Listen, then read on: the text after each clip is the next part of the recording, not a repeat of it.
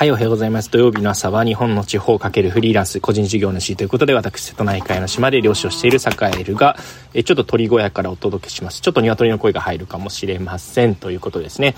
えー、そしてちょっと朝、あの、寝坊して、で、急いで沖に出たら、あ、そうだ、ボイシー収録するの忘れてたということでですね、えー、ちょっと収録が遅くなってしまってすいません。今日のテーマはですね、えっと、まあ、ブランディングについてお話をしていこうかなというふうに思います。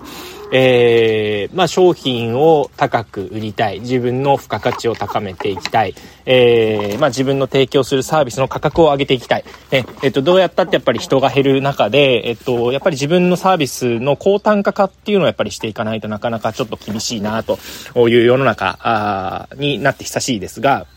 えっと、まあ、坂自身ね、えっと、煮付けにせずサラダで食べてほしい最高級ひじきということで、えっと、まあ、島内で売られてるひじきのグラム単価のだいたい10倍ぐらいの値段で今ひじきを、えー、通販で売っています。えー、沖かむろひじきという名前で、えー、まあ、キャッチコピーが先ほど言った、煮付けにせずサラダで食べてほしい最高級ひじきと。で、まあ、あの、ひじきってね、あの、文字通り、こう、新芽の、まあ、植物と一緒というか海藻なんですけど、まあ、植物と同じだと思ってもらえると分かりやすいんですが、新芽の時ってすごく柔らかくてきめ細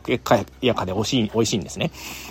で、まあ大体12月から4月までの間に、えー、まあ、えー、4、5ヶ月か、5ヶ月間料金があるんですけど、その間で取れる、まあ1日分まで、えっと、まあ終了っていうのを厳選して、えー、直売していると。まあそれ以外はね、あの、漁協に卸していたりするんですけど、まあ、なんで、もう1日分以外、1日分以上は売りませんという形で、まあ直売をしているんですね。まあそれだけ厳選しているので、えー、非常にこう美味しいですと。で、えー、まあ、ここからちょっとこう、いろんな、えー、まあ、商品をどう販売していくかっていう話につながってくるんですが、えー、何をやるかよりも、えー、結論から言うと何をやらないかっていうことっていうのをやっぱり大事にしていくことが、うーん、長い目で見るとブランディングにつながっていくのではないかというふうに思っています。で、具体的には栄えるの場合は、えっと、ひじきですね。ひじきについては、うん、売れるからといって無尽蔵に売らないっていうことを、まあ、決めました。えー、まあ、売り上げで言うと大体これぐらい。で、数量で言うともう1日分ですね。1日分って言ってもまあ大体、えっと、数百キロ、まあ800キロ台後半から、えー、1.5トンぐらいいいですね。あの、よく取れる日だと、まあ塩がね、あの、よく引く日ですね。えー、よく引く日なんかに取りに行くと1.5トンぐらい取れるので、大体それぐらいの、あの、まあ、数量を、えー、まあ、加工して販売するっていう感じなんですよね。なんで、えっと、まあ、なんて言うんでしょう。数量って別に制限しなければ、うん、売れ、売れ、売れれば売れるだけ売れるっていうね、あの感じかもしれないんですけど、でも、えー、そこであえて、やっぱりこれ以上は売りませんということっていうのを制限することで、えそこでやっぱり希少価値っていうのが生まれるんですよね。で、加えて、えっと、あとはですね、やっぱり価格を高くした時に、え当然高すぎて、えっと、これはちょっとっていう反応っていうのもあり得るんですね。で、そういう時に、えっと、やっぱり価格を、えっと、グラム単価を10倍にしたとすると、まあ、お客さんの数も当然10分の1になるよねっていう、その誰彼構わず売らないっていう、その選択肢っていうのも、要はやらないことの一つにしたりしておりました。えー、なんで、えっと、まあ、お客さんの数っていうのは10分の1、まあ、想定している、あの、平均的なね、ひじきの値段にした場合の、えー、お客さんの数っていうのが、えー、まあ、10分の1になってったとしても、一応ね、価格、単価が10倍なので、えー、よりね、えー、なんて言うんでしょうね、その高い値段でも許容してくれる、えー、いいものをきちんとした適正価格で買いたいというお客さんとだけ付き合うと。逆に言うと、えっと、安さ第一、お得第一っていうお客さんとは付き合わない。これを決めたんですね。結構勇気がいることだったし、うーん、そんなことをやって、場合によっては全く売れないみたいなことっていうのも、場合によってはあり得るじゃないですか。ね、だから最初の本当に数ヶ月はすごく怖かったですし、まあ、今でも怖いですね。まあ、おかげさまでもう3年目ぐらいにブランドを作ってから、3年目ぐらいに突入して、で、ありがたいことに、えー、まあ何十人ものリピーターさんも、もっと、なんていうんですかね、2回3回買ってきてくれてる規模の人になると、本当数百人のリピーターの方々に支えていただいて、えー、毎月、まあ、あの、二家族が飯食っていけるぐらいですね、うちの師匠の家とうちですね、栄える家が食っていけるぐらいは、えっと、販売ができるようになってきたので、うん、やらないことを貫いてよかったなっていうのが、まあ、今の、えー、まあ、心境だったりします。で、それから、えっと、もう一つが、えっと、やっぱりやらないことで大事にすることっていうのが、やっぱりね、いろいろやっぱりありまして、その、なんて言うんでしょうね。どこ、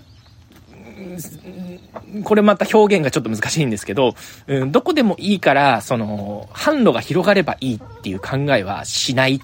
これもすごい大事にしてよかったなというふうに思ってるところで、うん、やっぱり自分自身が信頼する人、あるいは、えっと、お店、うん、を経由して、しか、えっと、販売しない。まあ、ほとんどはもう自分たちでしか、えっと、直売しないんですけど、でも仮に卸売っていう形でお店に預けたり、えー、友達に預けたり、えー、まあこれをちょっと売り、ね、他の人に販売してんだよねっていう人に預ける時というのは、もう、あの、そうですね、誰かにかまずそれもいいですよっていうことは言わないって。やっぱり販路を広げてしまうことのメリットは、その当然売り上げは上がるんですけど、一方でやっぱりきちんとお客さんへの説明ができるかっていうところであったり、うん、価値を適切に、えー、表現できるかっていうところであったり、うん、その価値に見合うだけの、うん、やりとりっていうのができるのかっていうところも含めてやっぱり考えないといけないところなので、じゃあ、えっと、とりあえず、えっと、なんだろうな、えっと、まあ、売り上げが上がるからといって、うん、どこのお店にも置いてくださいっていう感じの営業みたいなものは今までしてこなかったんですね。むしろ、もう、キカマのひじきっていうブランドのひじきをぜひ扱いたいっていうふうに言ってくださる方に喜んでこう提供する。で、それをすると何が起きるかというと、うん、卸売もね、えっと、場合によっては、例えば、大手のスーパーとかなんかすると、うん、売上の4割、場合によって5割ぐらいね、あの、取られたりするんですね。なんですけど、まあ、基本的にはやっぱりね、あの、そうやっていくと、どんどんどんどん利益率って下がってしまうので、えー、まあ、もちろんね、あの、販売してくれるお店側には適正な利益っていうのを確保してもらうっていうのは、すごくすごく大事なことではあるんですけど、でも一方で、きちんと、えっと、自分たちの、えー、商品の価値っていうのを最大化して、えー、下手にこう値引きをしない、利益率を低くしないっていうこともすごく大事なんじゃないかなというふうに思っているという感じです。で、そういうことをやっていて、まあ、あと、今ね、くしくも言ってしまったんですが、値引きをしないですね。値引きを絶対にしない。うん。で、もし、えなんかサービスしたいなっていうことは、さらになんかちょっと追加するみたいなことですね。だから値引きしないみたいなことっていうのも、まあ、決めました。あとはね、送料を、えっ、ー、と、送料を、うん、無料と表現しないみたいな。うん、送料っていうのも当然かかる経費で、えー、送料無料っていうのは、えっと、いろんなね、事業者でやってると思うんですけど、誰かが負担してることなんですね。誰かが負担してるからこそ、えっと、ヤマト運輸だったり、日本郵便だったり、えー、佐川さんだったりっていうのが、えー、荷物を運べると。ね。えー、そういうやっぱり、あの、ポリシーっていうのを大切にしないと、えー、やっていけないよねっていうことだったりっていうのをきちんと意識してやっていたりすると。なんで、総じて、なんというか、うん、自分たちの色が際立つ瞬間っていうのは、何をやるのかっていうよりも、やっぱり何をやらないかっていうことを決めて、それを歯食いしばりながらこう、守った時守って、なんとかかんとかそれを理解してくれるお客さんたちが集まってくれた時っていう、そういう感じなんじゃないかなというふうに思っています。なので、えっと、やはりですね、その、価値をつけていきたい、ブランディングしていきたいっていう時には、えー、何をしないか、あ何をするかよりも何をしないか、えー、勇気を持って、えー、これはやらないぞっていうことっていうのを、やっぱりきちんといくつもいくつも、いろんな段階で決めていくっていうことをやっていくのが、やっぱり必要なんじゃないかというお話でございました。はい。なんで、まあこれはね、あの、ひじきの販売とか、えー、まあ商品の販売だけではなくてサービスの販売であったり、あとはまあ人との付き合い方みたいなところでも、うん、要は自分自身のブランディングみたいなところにもつながるんじゃないかなというふうに思っております。ということで、はい、えー、今日はこんなところで終わりにしようと思います。えー、最後にちょっとだけ宣伝なんですが、その今日話した、えっと、煮付けにせずサラダで食べてほしい最高級ひじき、沖かむのひじきですね。えー、坂が頑張って、えっと、収穫して、えー、まあ、師匠たちのね、あの、もう技をやっぱり受け継いだからこそ、えー、すごくやっぱりそもそもがやっぱり物がいいんですよ。物がいいし美味しい。えー、ひじきです。で、ちょっとまあ自宅用にするには確かに高いです。高いですが、えっと、贈り物にするにはぜひ最適でございます。みたいな感じで、まあ自家用じゃなくて、えっと、これもね、贈り物として使ってほしい、みたいなことっていうのもありますので、チャプターにリンク貼っときます。えー、ぜひちょっと内容を見ていただいて、あ、こんな感じでブランディングしてるのね、というのを、えー、確認しつつ、ぜひ贈り物でご活用ください。